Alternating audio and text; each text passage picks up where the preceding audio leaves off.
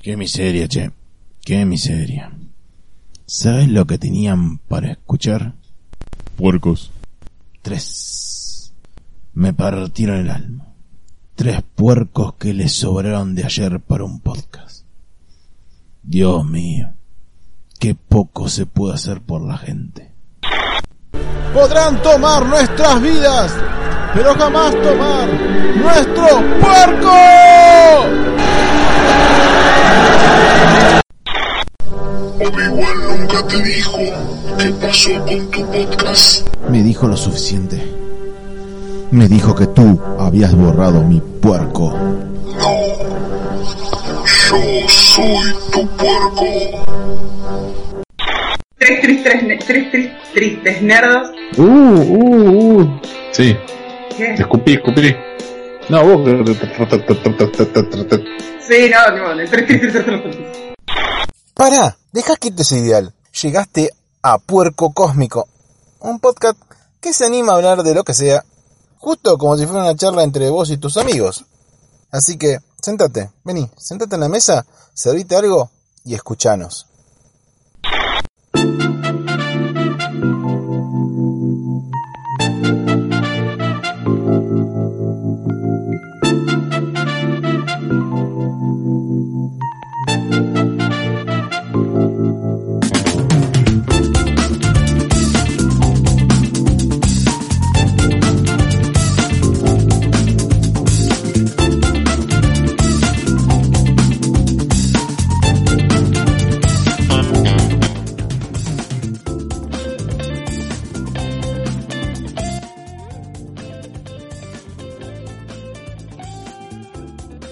Bienvenidos a Puerco Cósmico.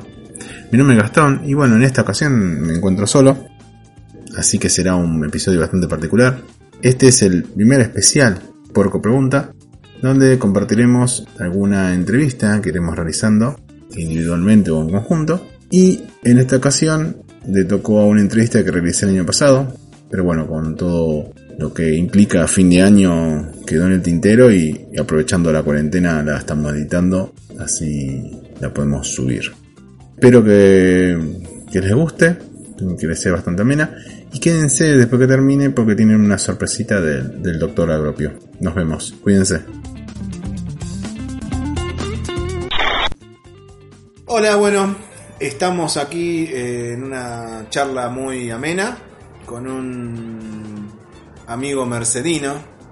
Para el que nos sigue en el programa y para los que no, eh, se recordarán que Bechu y yo somos de Mercedes, un pueblo que, un pueblo grande, un pueblo que no ha sido muy particular con eh, la gente que sale de acá. Mercedes yo siempre opiné que ha sido una ciudad de servicio, siempre o no sos de tribunales, o sos de decente, o trabajás en la cárcel. Eh, no hay mucha variedad, es una ciudad bastante conservadora, a mi opinión, bastante cabeza de termo en algunos aspectos. Grata fue mi sorpresa, hablando en un grupito de fornetudos, los oyentes de Tac Tac Duken, con el señor Manuel Morjol, eh, conductor de Remera Roja y de Luz Música Acción. Seguimos haciendo chivos del podcast que no son los nuestros. Cuando me entero de que eh, en Mercedes eh, vive un eh, diseñador de juego de mesa.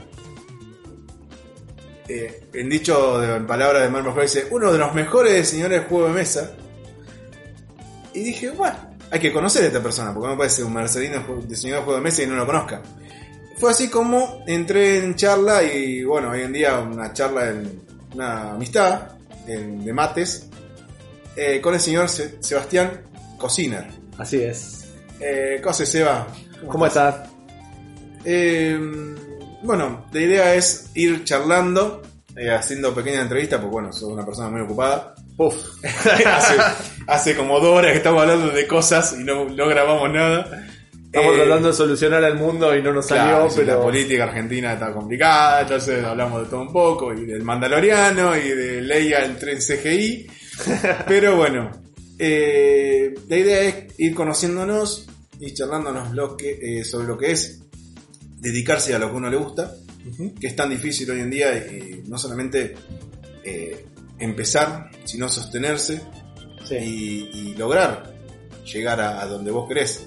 Sí. Entonces, bueno, Sebas, contanos eh, qué es lo que haces, o quién sos y qué es lo que haces. Bueno, acá como más o menos me, me introdujiste un poco, soy Sebastián, soy diseñador de juegos de mesa y hago diseño gráfico, sobre todo ese es mi trabajo de día, pero específicamente para juegos. Yo un poquito me inicié en la parte del arte. Para, para hacer un, recorrido, estabas hablando bien de, de Mercedes, a veces que es raro tener esos laburos, y yo sé que es raro que tenerlo. Ya de por sí es raro en lugares como Capital, más en un pueblo chico como este. Para que se den una idea, yo me fui a Buenos Aires a los 19, más o menos, a estudiar la típica del pibe de provincia. Y encima Yo a Capital, Encima en el 2000, ¿3? ¿2004? está Una cosa así. un poco complicada. Estaba todo por el o- Bueno, estaba todo muy mal. Vamos a no, vamos a sí, tener Orto, decir que está todo para el orto, no hay problema. Bueno, listo, está Sí, todo sí. para, para el reverendo Orto. Eh, me fui a Capital.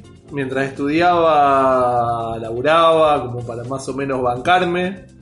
Eh, y como tenía dos mangos en el bolsillo, me puse a estudiar dibujo. Estudié dibujo con Juan Bobillo, que muchos lo, lo conocen por Anita la hija del verdugo, que fue un cómic hermoso. Y que en la época que yo estudiaba con él dibujaba She-Hulk. Que era volar la peluca, llegar ahí a conocer un dibujante de Marvel, era como wow. Sí, recuerdo la Anita de Verdugo, la promocionada por la revista Láser, Mm. allá lejos, Sí, sí. ese tiempo, y la, la- debe estar... Que por, leyendo la láser llegué a Sótano Blanco, que es donde daba las clases él, y me puse a estudiar. por- porque no tenía otra manera de enterarme dónde sacar, dónde sacar un curso de dibujo, no era una cosa de, de tener mucha información en ese momento, era re pueblerino todavía ya. Y Sí, ya que llegara la revista Láser era acá, era una cosa... sí, tenía que pelearme en los kioscos, porque a veces había dos y si no conseguía uno... Y una la compraba una, otra la compraba yo. Ah, eras vos el guacho entonces que me la faltaba. Porque era, era así, llevaban una o dos revistas, Sí. y de ese género no había nada. Bueno, como si vos así llegué a, a estudiar dibujo. Y entre medio, como tenía la compu y yo laburaba vendiendo pasajes, me ponía a hacer pixel art, que para el que se haya olvidado ya cuando éramos eh, jóvenes y, Y bellos. lo retro era tecnología de punta, eh, se- la- los gráficos se hacían píxel a píxel en la pantallita. Y bueno, yo me había puesto a aprender un poco de eso por hobby, por nerdazo que soy, y me había puesto a hacer eso. Mientras estudiaba allá en Capital, alguien me dijo, che, pero vos que haces esto, ¿por qué no vas a mandar currículum a la empresa de videojuegos? Dije, ¿hay empresas de videojuegos en Argentina? Claro, es un Total- pequeño detalle. Totalmente bajuerano lo mío, también de vuelta. Dije, ¿existe eso acá? Dijeron, sí, ¿por qué no te vas a mandar un currículum? Mandé.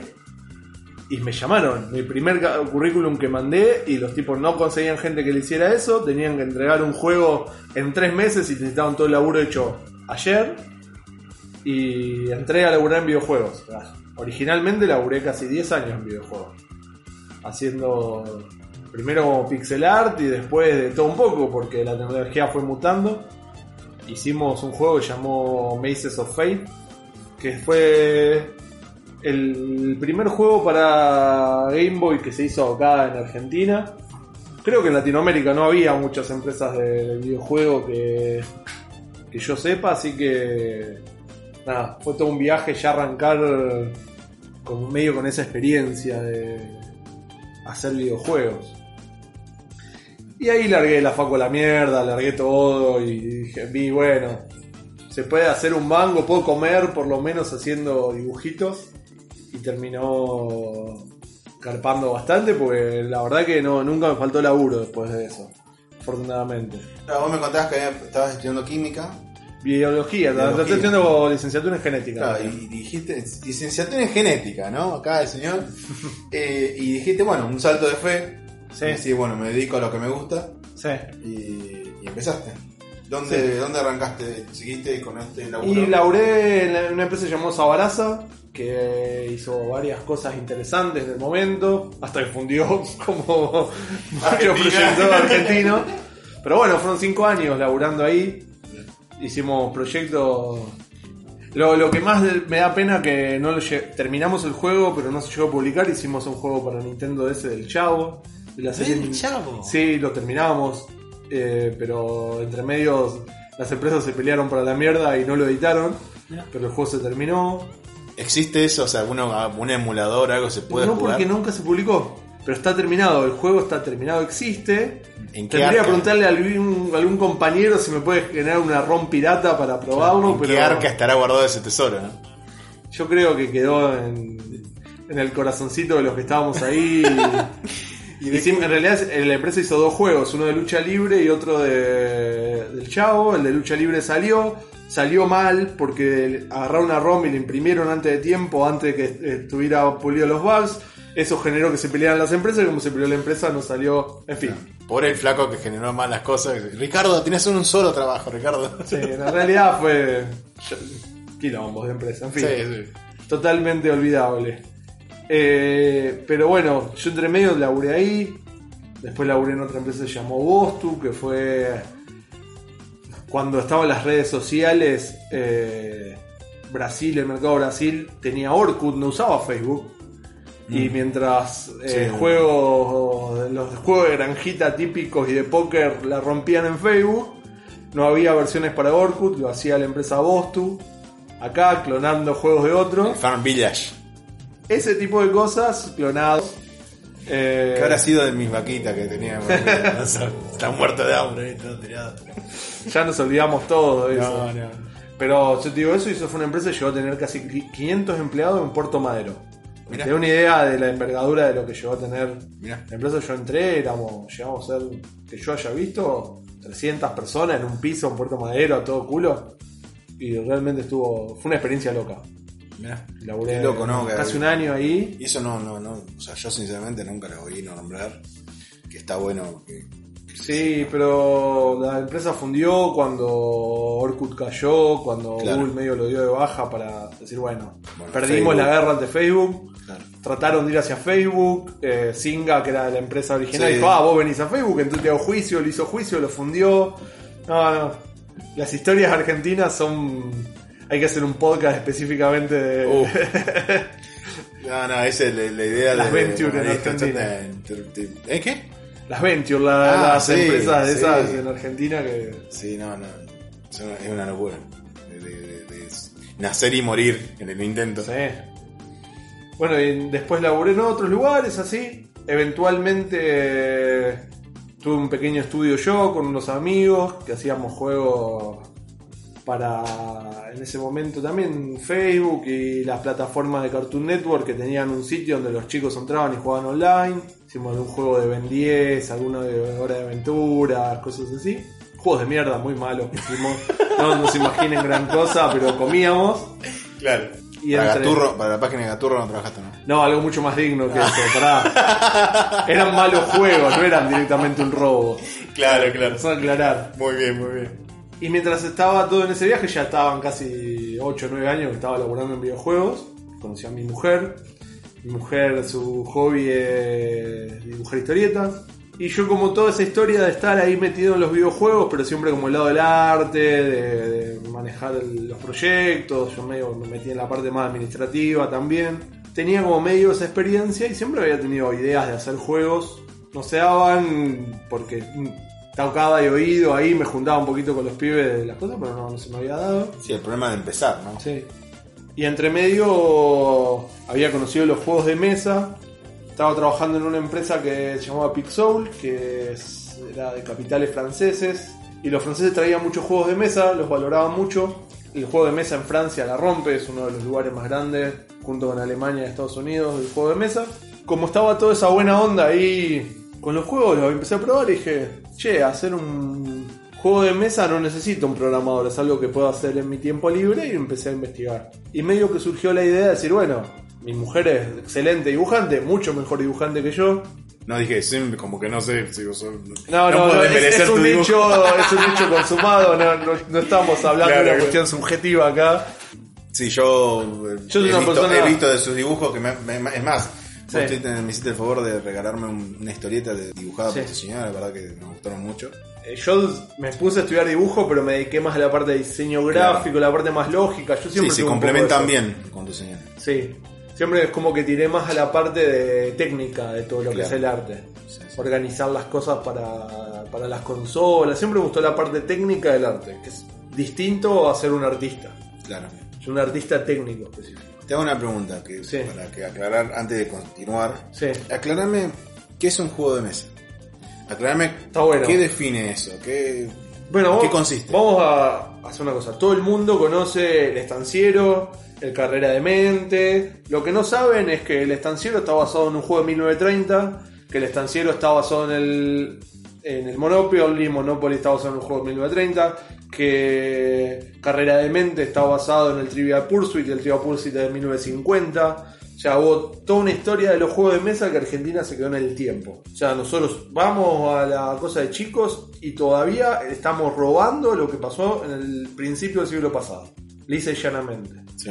Y en el mundo siguió evolucionando un montón. Específicamente en Alemania, cerca de 1990, por ahí, empezó toda una revolución en los juegos de mesa. Lo que se le llama el juego de mesa moderno. Logró, tuvo como caballito de batalla lo que fue el, el Catán, Colonos de Catán, de Klaus Teuer, que fue un boom. Juego que ya introducía cosas como intercambiar recursos y tener una especie de negociación. Juegos cortos, acotados en el tiempo.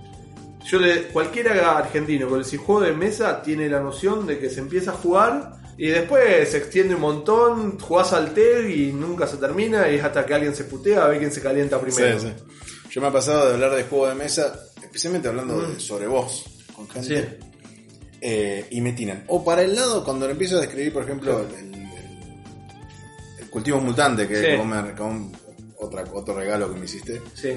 Hay dos, dos reacciones. Primero, cuando decís juego de mesa, lo- obviamente lo primero que me tiras es el tech, Monopoly o el juego de la vida, que es el juego que detesto. Eh, odio el juego de la vida. Eh, espero que no hayas estado muy involucrado en el juego de la vida.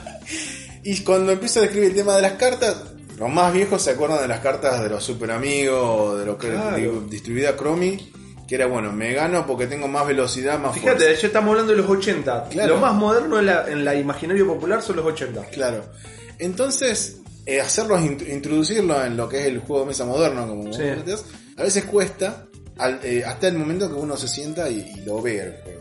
Es que hay una de las cosas que, bueno, el que está escuchando el podcast tiene ganas de sentarse a escuchar y pensar eso y es una cosa, pero la persona de la calle, que no chupa un huevo la teoría de los juegos, Sí, sí, por supuesto. eh, no lo convences contando de la historia. Tenés que sacar un juego y hacerlo jugar.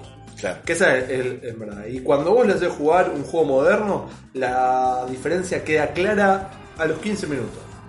O sea, que un juego de mesa moderno, yo que tengo una ludoteca medio especial, le saco un juego como se llama el Toma 6, que es un juego muy cortito, en 15 minutos lo jugás y te queda claro. Ya no te tengo que explicar. O sea, de hecho, vayan, se consigue el Toma 6, busquen Mercado Libre y lo van a conseguir. De pibes ar- argentinos que lo están editando y están haciendo medio eh, punta de lanza de lo que es la revolución de los juegos de mesa acá. Y con eso te queda clarísimo. Son juegos divert- muy divertidos en comparación a lo que podés tener, porque son, son un poquito más rápidos, más adrenalínicos, hay más bardo, es más interesante las dinámicas que se dan entre la gente. O tenés otro que es el juego euro, se le llama dentro de todo el juego euro, que es un juego más de pensar, más de generar sistemas de recursos, más estratégicos. Y ese tipo de juegos captan otro público y dicen, ah, pará, un juego me puede desafiar realmente. Y en eso es como que hay todo un mundo distinto. Pregunta ignorante, ¿no? O para ir ilustrando, yo sé que- que me vas a contestar, pero el Magic, Sí, el Yu-Gi-Oh, sí, ¿son juegos de mesa? sí, totalmente. Y son un juego de mesa moderno, me animo a decir. Específicamente llevan un modelo que son juegos de carta coleccionables, se le llama lo que vos quieras. Pero el Magic, por ejemplo, introdujo conceptos matemáticos muy claros. El hecho de criatura en una carta con valores y eso combate con otra criatura funciona perfecto en otras aplicaciones. ¿Qué pasa en el Magic? El Magic me digo que te tiene rehén. Vos empezás a jugar Magic, compras sobrecito y cuando dejás de jugar porque no te da más el bolsillo, no por otro motivo. Eh, ese juego de cartas tenés eso. Sí, El Magic, eh, bueno, Yu-Gi-Oh! tenían, El me- TSG. de vuelta, El tenían Pokémon. eso, ya estamos hablando 80-90 y él, Sí, yo sí, obviamente. sí, Ya sí, 2019 cambió bocha. Hoy día, por ejemplo, yo trabajé en el juego de El Señor de los Anillos moderno de cartas, que tiene una onda y lo que vos haces es te compras una cajita que viene con el core, con el core se llama con el núcleo del juego. Con Como eso, Lo que era el Starter Pack antes. claro, con ese starter pack jugás bastante, no jugás como dos tres veces como jugaba con los starters de Magic que no servían para un carajo. Aprendías a jugar y no, no. Vienen dividía las cartas. Yo me acuerdo de la primera experiencia de jugar el Magic. Fue con una- un compañero de secundaria que tenía un mazo. Claro. Nos dividíamos la carta porque no teníamos para comprar otro mazo para que Sí. yo jugara. Y era como que nos quedaba, faltaba, ¿no? Y, y llegó un momento que dice, ah, eso está. no". Chabón, me hubiera buscado, yo tenía un montón de mazos y no tenía nadie con quién jugar en esa época. Estoy hablando años noven- 98, 99. Ese año, ese Sí, tiempo sí. estaba Y bueno, jugando. ¿viste? yo. porque es lo que hablábamos de Mercedes, ¿no? El desconocimiento de. ¿Sabes lo que busqué? Estábamos en industrial los dos. una- Y bueno, ¿viste? Pero el, el tema de el rechazo o la vergüenza, no, no se me sale la palabra de, de- bueno, era cosas de culto, era el típico Sí, rechazo social. por eso también te admiro de que hayas también animado, animarse también a eso. Yo estuve medio ojete, estaba en el momento adecuado, en el lugar adecuado. Sí. Dibujo estudia cualquiera, nada más Sí, que como estaba en Capital y me- estaba ahí, bueno, eso es una exposición a otras cosas. Qué sé yo, allá en ese momento estaba MySpace y tenías los grupos y yo me juntaba con gente que le gustaba el anime y nos juntamos en Plaza San Martín. Claro, claro. Desde el medio que internet y el ser ñoñazo. Yo recuerdo haber ido a jugar al, al- al Magic en, en, un- en Telequía. Sí. Sacaba las mesas, creo que era en Telequía si no me acuerdo. Eh, donde estaba, era una galería. Capaz que en mi, en mi imaginario popular es, es en Telequía y no Sí. Para mí que puede ser que sea otra otra, otra li- li- librería, otra comiquería. Que era donde estaba el gato negro, yo me acuerdo, fija, la comiquería. Sí. Y. Perdón la alarma, ¿eh? bueno, estamos acá charlando, amén, no estamos tomando mate, nos estamos cagando de calor porque apagué el ventilador. Porque Nacho me va a cagar a pedo, si no, porque se escuchaba el sonido de fondo y digo, Nacho me va a cagar a pedo. Y jugábamos ahí, hacíamos partidos de Magic en lo poco que yo sabía, porque como decís vos, al no tener nadie con qué jugar y al no tener internet para que te explicara cómo jugar a- al Magic o cómo invertir tierra, yo veía tierra porque el recurso y para sacar un bicho más grande tenía que, qué feo que son tenía que poner más tierra y pantano y vos decís, a ver cómo cazzo esto. Entonces mi única posibilidad era tomarme el tren de acá, bajarme en 11 y acercarme a, a las librerías esta y, y jugar con mazos prestados, ¿no? Iba de re de croto, re de rata. Y ahí en, en- y aprender, así entre grandes comillas, a jugar al Magic. Bueno, pero ves, yo en eso siempre tuve una, una suerte. Mi abuela era de Buenos Aires, yo la iba a visitar todos los veranos y me iba a quedar con ella. Claro. Entonces siempre tuve un poquito de exposición de. A ver, mi abuela no tenía en un mango. época- en esa época Vale, claro, mi abuela no tenía un mango, pero me llevaba a pasear por el centro y, y pasaba por el club del cómic enfrente. Uf, Entonces, yo sabía lo que era el club del cómic desde los 14, 15. Claro. Por pasear, no tenía plata para comprar nada, capaz que tenía uno, me tiraba todo el año y cuando le iba a ver a mi abuela me compraba uno o dos mazos de Magic y era mi compra del año. Sí, Y si habré entrado yo a, a Camel o al Club del Cómic a, a chumbear nada más porque Sí, a en estos viajes de, de- de que yo te decía que estamos, agarraba el, el tren y me iba hasta allá y solo así que agarraba bajaba y decía, ah, bueno, vamos a chusmear, ya me sabía la dirección y todo, y no me acuerdo cómo se llamaba el, el flaco de, de Camelot. que- Gerardo. Gerardo, ahí está. No sé si era Fedo, Gerardo, algo así. El, el Camelot era Gerardo. Gerardo, sí. Eh, y las caras con las que me miraba, porque claro, me veía seguido y lo único que hacía era entrar a, a chusmear, a ver la- la- la- las cartas, a ver todo lo que Sí, en mi- Me daba más calor a mí que tomar este mate en verano el entrar a mirar las cosas, sí, que me tenía- mirar un ratito y qué querés y no, estoy mirando y me miraban cara de culo porque son un pasillito así que Sí, sí, no pasaba a nadie.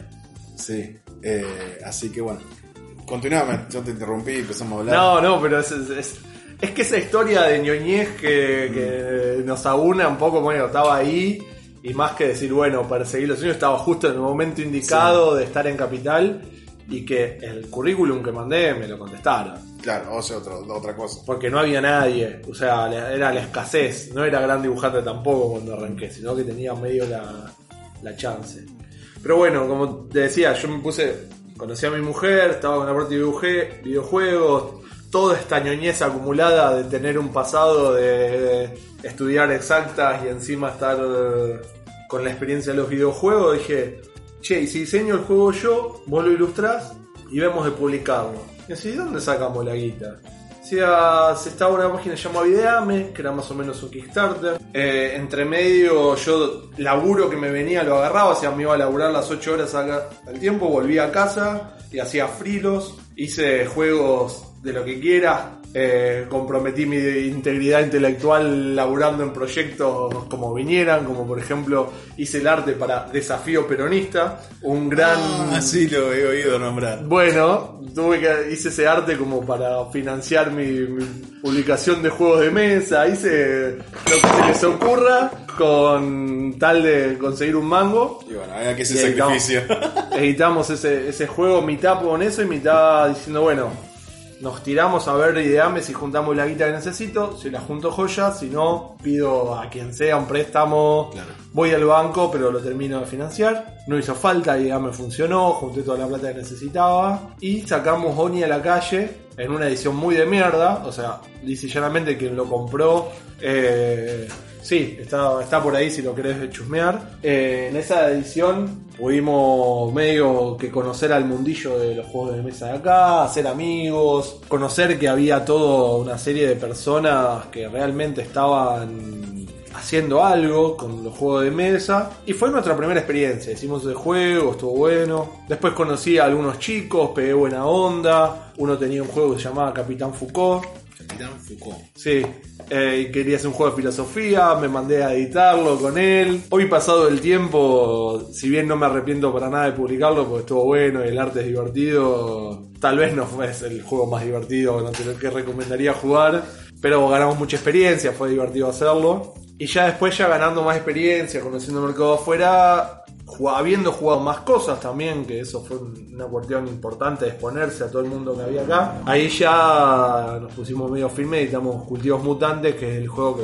bueno, si te que contar que hizo, el- para mí el juego está bueno, que publiqué es Cultivos. Sí, yo lo, lo- lo he jugado con mi sobrino.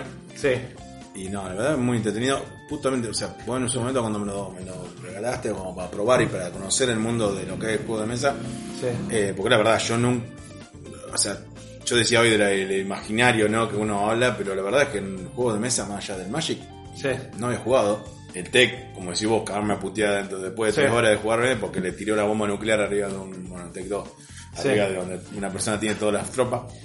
Pero. La verdad es, es como decís vos, es un juego corto, muy entretenido. Termina Sí. en siete turnos. ¿no? Sí. Siete turnos. sí, siete turnos para hacer una idea es media hora de juego. Sí, sí.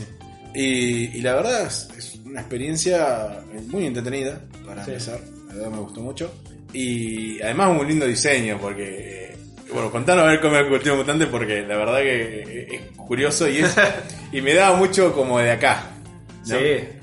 Bueno, fue, es- tiene ahí medio mensajito que la idea de fondo es que tanto cultivo con chiflosato, eh, las plantas mutaron y más que simplemente necesitar agua, quieren un pedacito de carne, una bondiola, una molleja. Entonces vos tenés que sembrar las, las plantas y darle agua y carne para que sobrevivan. Medio a ser una- un argentinismo, pero es un juego de cultivar las plantas, hacer recursos y un poco hacer el chiste del chiflosato, que para los que vivimos o tenemos más exposición con una zona más rural, sabemos de qué se está hablando con los- la contaminación y Claro. las mutaciones. Tenemos cebollas mutantes, zapallo.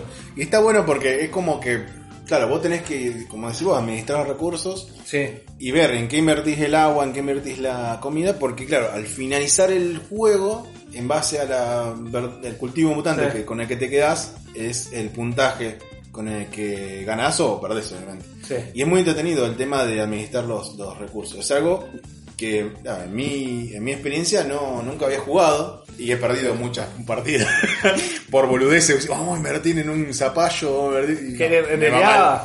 Cultivos Mutantes, si vamos a lo que es, en el fondo es un juego que yo lo diseñé tratando de introducir al argentino al juego europeo. O sea, hay muchos juegos europeos que una vez que jugaste cultivos entendés hacia dónde apunta. Pero a su vez el cultivo es chiquito, es portátil, es para ser barato. Lo hice para que sea barato, sí. para que la gente pueda comprar. Y para que tengan una primera buena experiencia de respecto a qué un juego puede ser. En- en mi- en- con respecto a mí, yo he escuchado mucho, he leído o he escuchado de- sobre, progra- sobre programas, sobre mm, juegos, he escuchado sobre el Catán y algunos de Star Wars en- o de Star Trek, en- bueno, los chicos Sí. de Remera Roja que hablan con el tema de, siempre hablan Sí, en su sección Davo, sí, hablan de, de los juegos. Y claro, y al jugar cultivos, sí. eh, identifiqué muchos temas, ¿no? Identifiqué mucho el tema de, no solamente el tema de los recursos, que yo lo, en parte lo conocía por el Magic, el tema de, Claro. de inversión de recursos o del de Yu-Gi-Oh! Eh, bueno, ese es otro juego que también jugué mucho. Eh, ahí sí tenía un, mazo Yu-Gi-Oh! Eh, todos truchos. todos mazos truchos, pero bueno. Pero identifiqué el tema de la modalidad o el tema de... Como decimos, es una introducción al juego. Y la verdad es muy entretenido. Sí, sí, lo, lo recom- lo recomiendo mucho. Sí. Eh, vamos a subir una foto y una publicidad en el- en- cuando publicamos el programa. Sí. Y acá tengo eh, el ONI, que es el, el otro que me hiciste vos, eh, que me lo, lo fui, te pedí permiso para agarrarlo de tu, de tu biblioteca. Sí. Porque quiero hacer una observación. Yo lo veo acá con eh, una cajita y una, con una impresión muy linda, de verdad que una- tiene una muy linda presentación. Vos decías que la primera vez lo lanzaron. Porque vos lo que tenés en la mano en este momento es la edición de Estados Unidos. Esa es la parte que, bueno, me contaba, faltaba un poco contar. Yo, cuando empezamos con todo esto, lo, lo- los editamos acá los juegos. Y de cara rota me mandé, dije, bueno, estoy podrido de los videojuegos por... Ustedes dicen, ah, labura en videojuegos, ¿cómo va a estar podrido?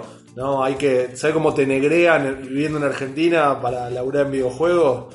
Lo mucho de laburar por dos pesos. O está muy mal considerado. Laburas mucho para ganar poca guita. O sea, capaz que el programador, porque son más escasos y se pone en otra industria, cuesta más, pero los artistas siempre estamos ahí. Sí, sí, sí, Eh, Y dije, me pudrí un poco de, de toda esa hostilidad. Y dije, bueno, me lanzo a hacer mi editorial. Publicamos los juegos nuestros, compraba y vendía juegos yo en ese momento, de otras editoriales, tuve una oficinita en microcentro eh, en Capital donde movía un poquito las cosas. En ese momento dije, bueno, al costadito trato de ver si afuera a alguien le interesa eh, mi trabajo de arte como para hacer dos mangos. ¿Qué tenías publicado hasta ese momento? En ese momento tenía Oni y Cultivos acá y Capitán Foucault, que, eran, que son, fueron los tres que publiqué. Bien. Yo me puse la oficina mientras publicaba Cultivos en ese momento. Y tenía los juegos de otras editoriales como El Dragón Azul, que son amigos, son unos genios. Y gente como Buró de Juegos, que en ese momento tenía menos oferta, pero que hoy tienen un catálogo gigante. Hoy se llaman solamente Buró, pero en ese momento Buró Buró de Me Juegos. suena buró de juegos. No, no, Buró de Juegos se edita todo. no, recuerdo. Creo, no Se- sé si no tengo si- algún juego de ellos en Si casa. ustedes están, pueden ir a Capital, váyanse a Burruchaga al 700 y entren en la oficina de ellos que se caen de culo de lo que está pasando en Argentina. No tienen ni idea. Eh, lo mismo que el Dragón Azul, que tienen espacio Geek Out, venden ahí Ah, sus cosas. me sonaba lo de Dragón Azul, claro. Vayan hasta espacio Geek Out, que también está en Darregueira y Santa Fe, por ahí. Se van a caer de culo, eh, si tienen la chance de ir de lo que pasa en Argentina, que no se imaginan. Eh, ni, ni la gente ni los porteños se imaginan mucho lo que existe ahí en, en Capital del... Sí, Mael, Mael me ha invitado mucho a ver a, a, a Geek Out, a ir a Geek Out, pero Sí. no, nunca he con, con- tiempo, pero la verdad que tengo que ir porque, como decís vos, es para, para el conocer. Para caerse de culo, ¿eh? No, no se puede ser nerdo, ver todas esas cajitas y no enamorarse. No se puede. Sí, yo ya me ya entré, le comento que, que Seba tiene un- un- una repisa con todos los juegos publicados, como Sí. dice que publicados, eh, que no es su colección, no es su ludoteca, que ya me viene No. diciendo nada, que eso ya, ya la vamos a poder ver. Eh, Para que la se den idea de lo que está hablando acá, y están los veintipico juegos publicados que tengo yo, y en casa hay 180 juegos. Claro, así que imagínense que yo ya cuando entré así y, y me quedé paradito frente a repisa y digo, ah, mira.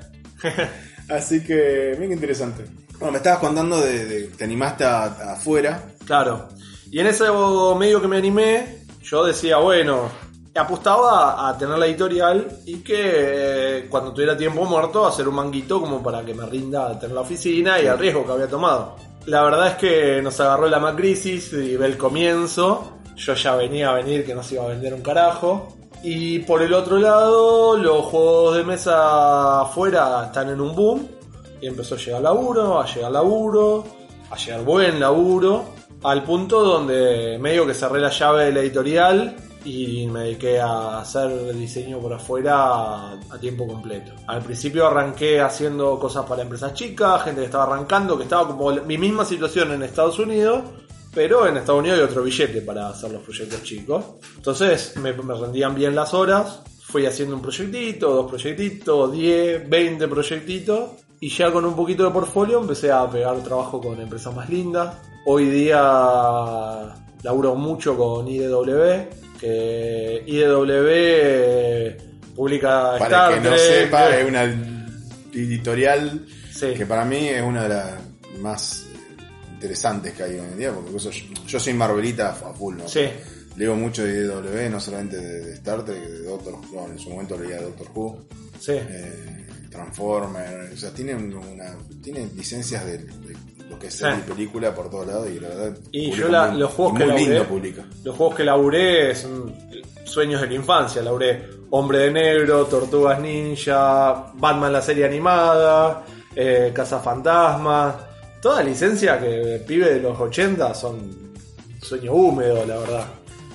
Y medio que en ese, proceso largué todo lo que estaba haciendo de editar y medio que nos quedamos sí editando las historietas de mi mujer porque bueno les, como conté nosotros arrancamos todo este proyecto de pareja inicialmente todo el arte de los juegos que les estoy contando de Oni Cultivos Mutantes los hizo ella que tiene una calidad muy buena como Muy lindo, sí, me gusta si mucho. a chusmear en alguna de las redes sociales o qué ediciones lo van a ver. Y bueno, no, medio que nos quedamos con la parte editorial, nos vamos a las convenciones a mostrar sus historietas, pero la parte editorial la dejamos un poquito de costado y se volvió nuestro trabajo. Nosotros hoy día trabajamos acá desde Mercedes, eh, haciendo laburo freelance, o sea, por nuestra cuenta para otras empresas. IDW es una, estudios chicos son otra, eh, un gigante de los juegos de mesa que es eh, Fantasy Flight, laburamos bastante con ellos. Para que se den idea, Fantasy Flight produce los juegos de mesa de Star Wars, que es... no tuve la suerte todavía de que me toque meter mano en nada de eso. Mirá si tenés que editar el juego del Mandaloriano, ponele. Uf. Voy a tener que chupar muchas medias para que me toque eso, pero no está fuera del tablero, ¿eh? No, para no, que no está supuesto. fuera del tablero eso. Pero tengo que chupar muchas medias para llegar a que me O confíen eso. hago uno de Star Trek. Eh, Star. Trek tiene la licencia IDW de algunas cosas de Star Trek, así que eso no es imposible. No, está dentro de lo que vos podés ya recibir. Pero por ejemplo, tengo ahí algunas franquicias que te voy a contar después del micrófono porque tengo contratos Oh, que no me dejan está hablar. bien, listo. de, co- de cosas, pi. pero de cosas nerdas re lindas en Oh. la mesa. Eh, Mira qué bueno. al- alguna licencia japonesa de gente que se pone rubia cuando se enoja. Y bueno, ya he hecho nada Sí, eh, y que es también otro sueño húmedo Pikachu. infantil. Claro. Pica Pikachu. Claro, sí, sí. Eh, sí, me imagino, sí, me imagino. Bueno, así que nada, yo estoy que, que me derrito, las cosas me tocaron laburar. A veces uno cuenta eh, las cosas decir, uy, qué groso, qué groso. Yo soy un nerdo que tuve ojete. Y en, Claro. esa, en esa cosa todavía me emociona un montón porque son cosas re lindas que te tocan. Bueno, por eso también está bueno y, escucho hablar. Yo siempre comento, y lo he dicho en el programa, creo que lo dije en el primer programa cuando lo escuchaba a Becho hablar de mm, Neil Gaiman y Sandman. Claro, escuchar a alguien que le, hablar de lo que le gusta, Sí. ¿no? que lo, esa pasión o esa forma de expresarse sobre, sobre lo que le gusta, es lindo, es muy lindo, una, se hace una charla muy amena. Y yo te escucho hablar a vos de, de, de- de todo lo que lograste y lo que las posibilidades que tenés y, y el, el producto que hiciste, se te nota. Al margen de, de lo que te gusta, escuchaste hablar de que estás laburando de eso. O sea, no es Sí. que, bueno, también estoy disfrutando, dibujando algo porque, bueno, Sí, dibujar. una de las cosas que te digo, como hay que tener en cuenta. Yo laburo lo que me gusta, pero a veces yo llego durante el año, llego a las 8 de la mañana a la oficina, me voy a las 8 de la noche. Claro. Porque mantener un buen nivel, como alguna de las cosas, tienen que laburar un montón. Entonces hay una especie de. El argentino tiene muchas chances, pero sí se, se tienen que descoser. O sea, realmente tenés que meterte a full para. Pero no es imposible. no, no es imposible y se puede hacer una vida bien. No sé, yo tengo tres chicos que pueden comer de toda esta situación. Claro. Que no, no es menor. Ese, pero necesita una disposición de laburar que no es la misma cantidad de laburo y energía que le vas a poner a tu laburo de oficina. Sí, ese, ese, también es como tiene que tener un valor agregado extra porque tenés que destacar, estás en el culo del mundo y si no se te le pones una carga de energía extra, la distancia te hace Claro. todo cuesta arriba. Sí, pero a su vez es tan lindo que se hace muy ameno toda esa carga extra. Yo siempre contaba que medio eso que empecé, lo mamé un poco. Contaba que empecé estudiando dibujo con Bobillo, y Bobillo estaba laburando She-Hulk y cobraba una fortuna para, para eh, términos argentinos. eh, un cómic de 24 páginas llevaba. Yo decía, ¿sabes lo que es dibujar 24 páginas en un mes? Y a veces pasa algo y lo tenés que meter en 2-3 semanas. Dice, la cantidad de horas que le tenés que meter al día, el tipo contaba, daba 14 horas, noches sin dormir, sin fin de semana para llegar a dibujar el cómic y mandar las páginas a tiempo para que se las entinten allá. Era una carga importante y medio que desde mi primer contacto con eso yo llámame esa idea que en Argentina es cuesta arriba. Pero a su vez eh, tenés una oportunidad única que, te hace la diferencia. Realmente la diferencia existe. Así que bueno, hay, una especie de ambivalencia ahí linda. Pero a fin de cuentas, no sé, como vos viniste, viste el, el armario, las cajitas ahí, y a, a mí me sigue pasando, que a veces llego, veo las cajitas y me emociono yo. Aunque las veo todos los días, me emociona. Es lindo. Y sí, sí, porque es como decís vos, es, es producto de esfuerzo. Y no solamente producto de esfuerzo, sino que es el sueño del pibe, como decís vos. Sí. Yo por eso yo te decía que es posible que nos contara, porque está bien, tenemos audiencia mucha de, de- de- de gente de, la edad nuestra, pero también chicos más jóvenes y cosas. Sí. Vos tuviste una charla acá hace poco en Mercedes y hicieron charlas de oportunidades académica o de laboral a- para los chicos. Sí, yo hace- hace poquito mi tía que es profesora me dijo, vení, contale cómo estaban las cosas, qué chances hay los chicos, porque no se imaginan que, eso, que esto existe. Y no, fue, alumnos míos fueron a ver una charla, tuvieron varias charlas de, de la típica, ¿no? Profesorado de, de historia, como hice yo en su momento, eh, la escuela de arte, Sí. eh, fueron abogados, doctor a hablar con ellos. Claro, y cuando estuvieron en la charla en, en uno de los colegios que estuviste vos y había otro pibe con temas de inclusión estrategia y, y otras ofertas también, Sí, eh, vinieron con la cabeza más abierta.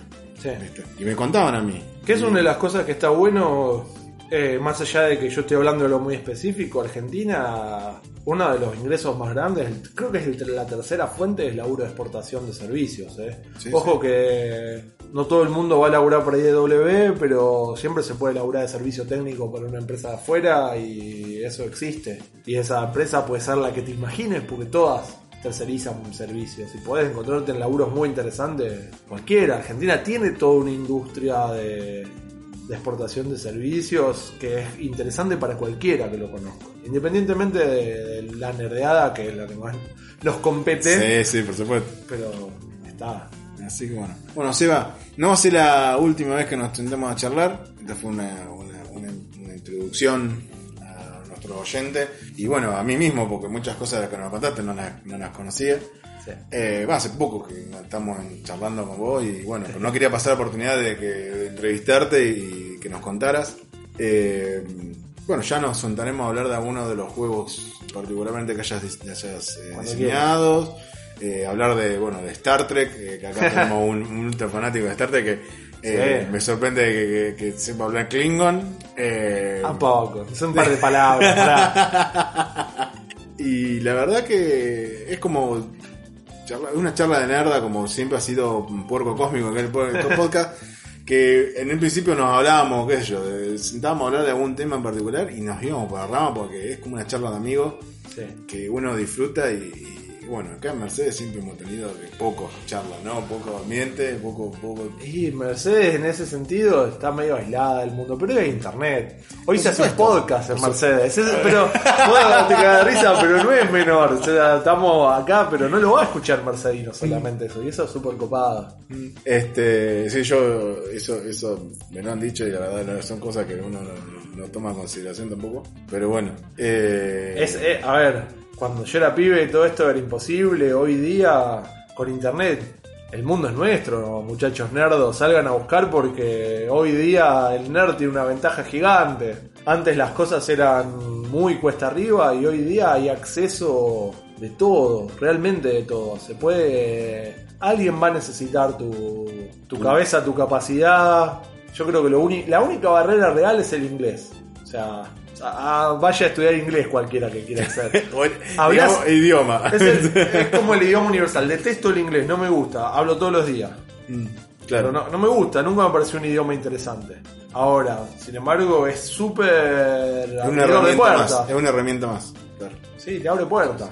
Y esa es, es como la única barrera. Pasás esa y tenés un mundo de conocimiento y de cosas y de acceso y de gente que garpa. Garpa mucho. Bueno, bueno, Seba, un gusto. Espero volver a hablar con vos eh, en el programa. Ya seguiremos charlando con me tenés que contar esas noticias que no me puedes contar eh, al aire. Y bueno, chicos, nos estamos viendo y espero que mm, haya sido una charla muy amena para ustedes. Chao, Seba. Muchas gracias.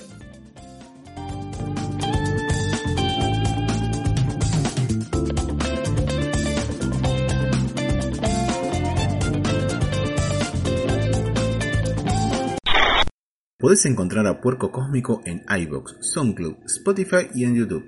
Y si te gusta lo que hacemos, o no, podés enviarnos tu opinión, un mensaje, un saludo o alguna amenaza de muerte a nuestras redes sociales. En Twitter como arroba puerco cósmico y en Facebook e Instagram como arroba puerco cósmico podcast.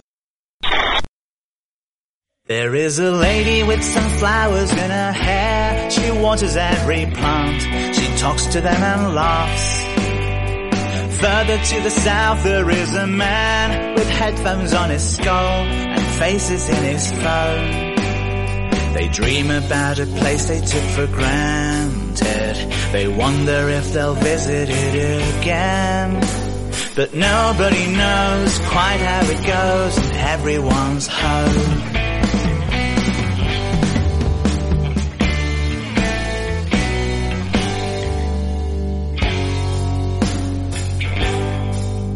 There's another girl who sits all by herself.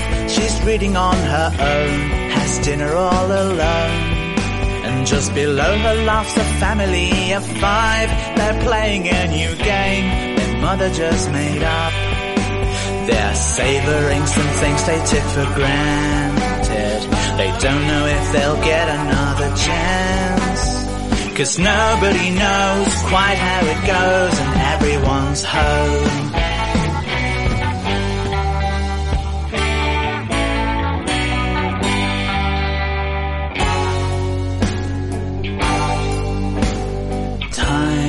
Will tell. I wish you well.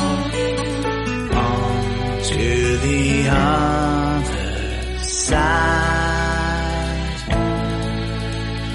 Think of me across the sea when you face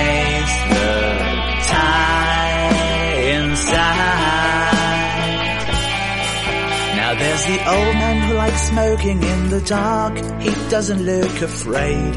I guess he's done his time. You can see the businesswoman smile. She's sitting on the floor. The dogs don't seem to mind. The ones have taken everything for granted. Now stranded on an island with themselves.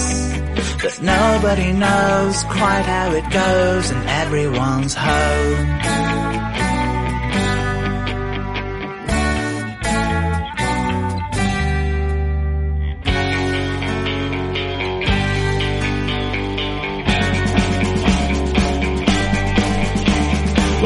Nobody knows quite how